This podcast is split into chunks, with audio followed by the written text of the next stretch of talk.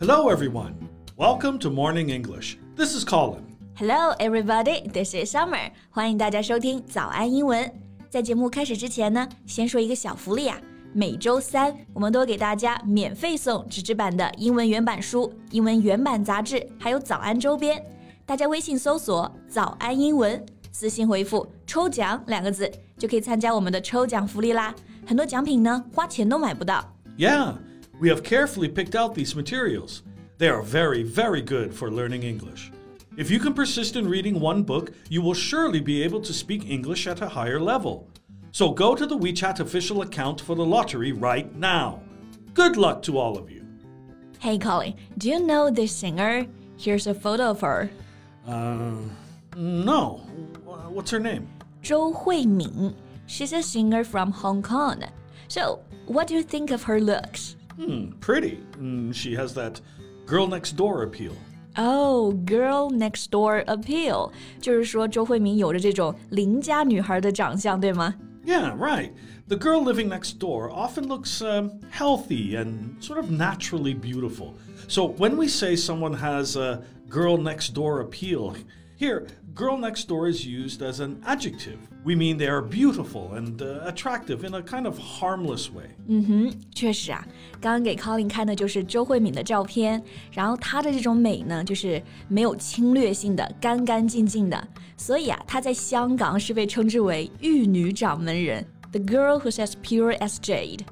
All right, so what about her? Like, why did you ask me about her? 其实想聊她呢，是因为啊，她的感情故事还挺让我想不通的。你看她这么漂亮，对吧？但是呢，她和大才子倪震在一起三十多年，被公开出轨八次，但每次她都选择原谅。I just can't understand. She's so pretty. Why did she forgive him for being cheated on? Oh, well, how did she find out about the affair? Okay, the cheater was taking photos, videos, and everything. 男方出给的证据啊是确凿的，然后周慧敏也是公开表示说过好多次要离开他，但最后呢还是一直在一起。Well, they work in show business, and there's something people often say: any publicity is good publicity. 嗯，所以你觉得他们还在一起的原因是想要获得关注度，对吧？但是就感情上来说呢，出轨这件事儿，大多数人应该还是不能原谅的吧？Yeah, well, we can talk about that today. OK，那今天就和大家一起来聊聊感情话题。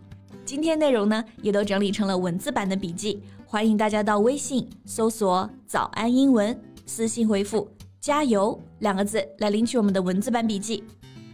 Okay, first, I think we can talk about how to describe this kind of unfaithful behavior. All right，所以我们先聊一聊出轨到底用英文怎么说，对吧？那你刚刚其实就用到一个单词，unfaithful。Faith 是信用、信任嘛，faithful 忠诚的，所以它的反义词呢，unfaithful 就是不忠诚的，尤其指感情中的这种不忠。Right, being unfaithful means having a sexual relationship with someone who is not your wife, husband, or partner. 嗯哼。 比如说周慧敏的老公这么多年一直在出轨，就可以说 he's been unfaithful to her over the years. Or we, we can say he's an unfaithful husband. 嗯哼，所以可以直接修饰人，对吧？An unfaithful husband 也可以用在词组里面，be unfaithful to somebody。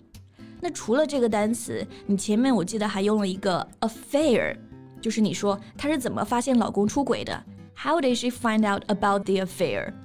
Right affair. It's a noun, meaning um, a sexual relationship between two people, usually when one or both of them is married to somebody else. 嗯，affair 就指的是出轨这件事儿，风流韵事儿。有个搭配也可以用啊，have affair with somebody. Uh, be careful. Here, affair is a countable noun. So it's not have affair with. It should be have an affair with. 哦，这是个 affair，前面要加个 an，对吧？Have an affair with. Like someone is having an affair with their boss. Really? In our office? No, no. no, it's just an example. Sorry, I just love hearing gossips. OK，那我们刚刚讲了出轨的名词 affair。形容词 unfaithful，但其实啊，出轨这个动词动作也特别常用，cheat。 Okay, so a quick quiz. is cheat with somebody or cheat to somebody. Ha, you evil is neither. It should be cheat on somebody. Right, you got it. 就是在考我呢，这个 cheat 后面到底有哪个介词？这个 cheat 后面的介词呢，不用 with，也不用 to，而是用 on。cheat on somebody. Yeah, for example, he cheated on his girlfriend, but she decided to forgive him for being cheated on. 你刚刚的这个例子和我们一开始讲的周慧敏的故事是一样的，被出轨了，但是还是选择原谅。那我们讲这个原谅啊，就可以用到这个单词 forgive。 Would you forgive your partner if uh, you ever found out he was cheating on you? I can forgive him for a lot of things, but being unfaithful, no, never. I'm not that forgiving. 就如果对方出轨，我是绝对的零容忍，这方面啊一点都不大度。 那这里的大度，大家就不要说成了 generous，而是 forgiving。 Why would people say generous? Oh, because they have the same Chinese translation，两个单词中文翻译过来是一样的。Generous, forgiving，是不是都可以翻译成大度的？所以有些同学其实就会弄混。 Oh, I see, I see. But these words mean different things. Generous is being willing to give, while forgiving is being willing to forgive. 对，generous 是愿意付出，但 forgiven 是愿意原谅。OK，那我们回过头来，我其实还是想不通啊，就是为什么有人能够原谅 forgiving a cheater just doesn't make any sense to me。 Well, it's hard, but not totally impossible.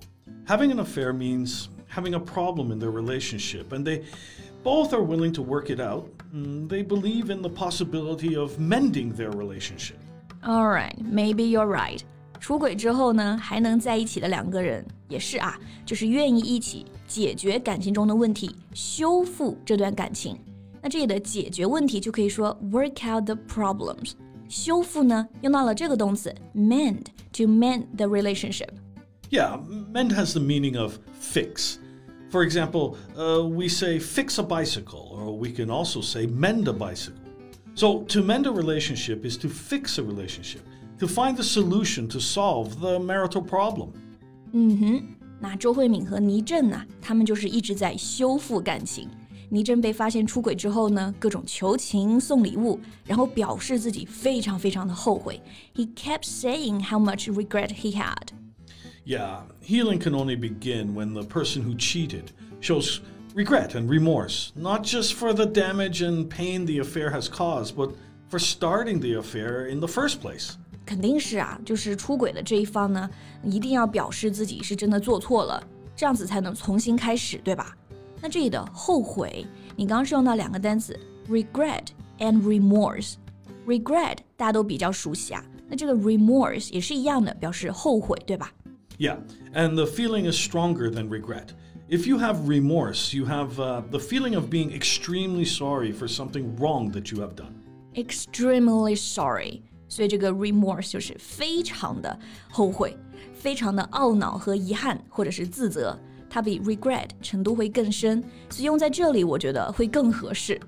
Okay, so do we say have remorse or feel remorse? Both. And we also have other collocations, like be filled with remorse and show remorse. Got it. Remorse 前面这些搭配呢都可以用 have, feel, show, be filled with。 OK，那如果呢这个 remorse 做到位了啊，双方的问题呢应该就能解决了。Then it's possible that the couple can move forward。 Right. Once they work it out together, there's no point dwelling on the past. 没错，既然呢选择原谅，就不要再纠结在过去了，而是往前走。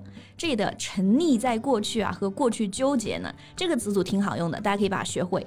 Dwell on the past。 Yeah. Dwell is a formal word. It means to live somewhere.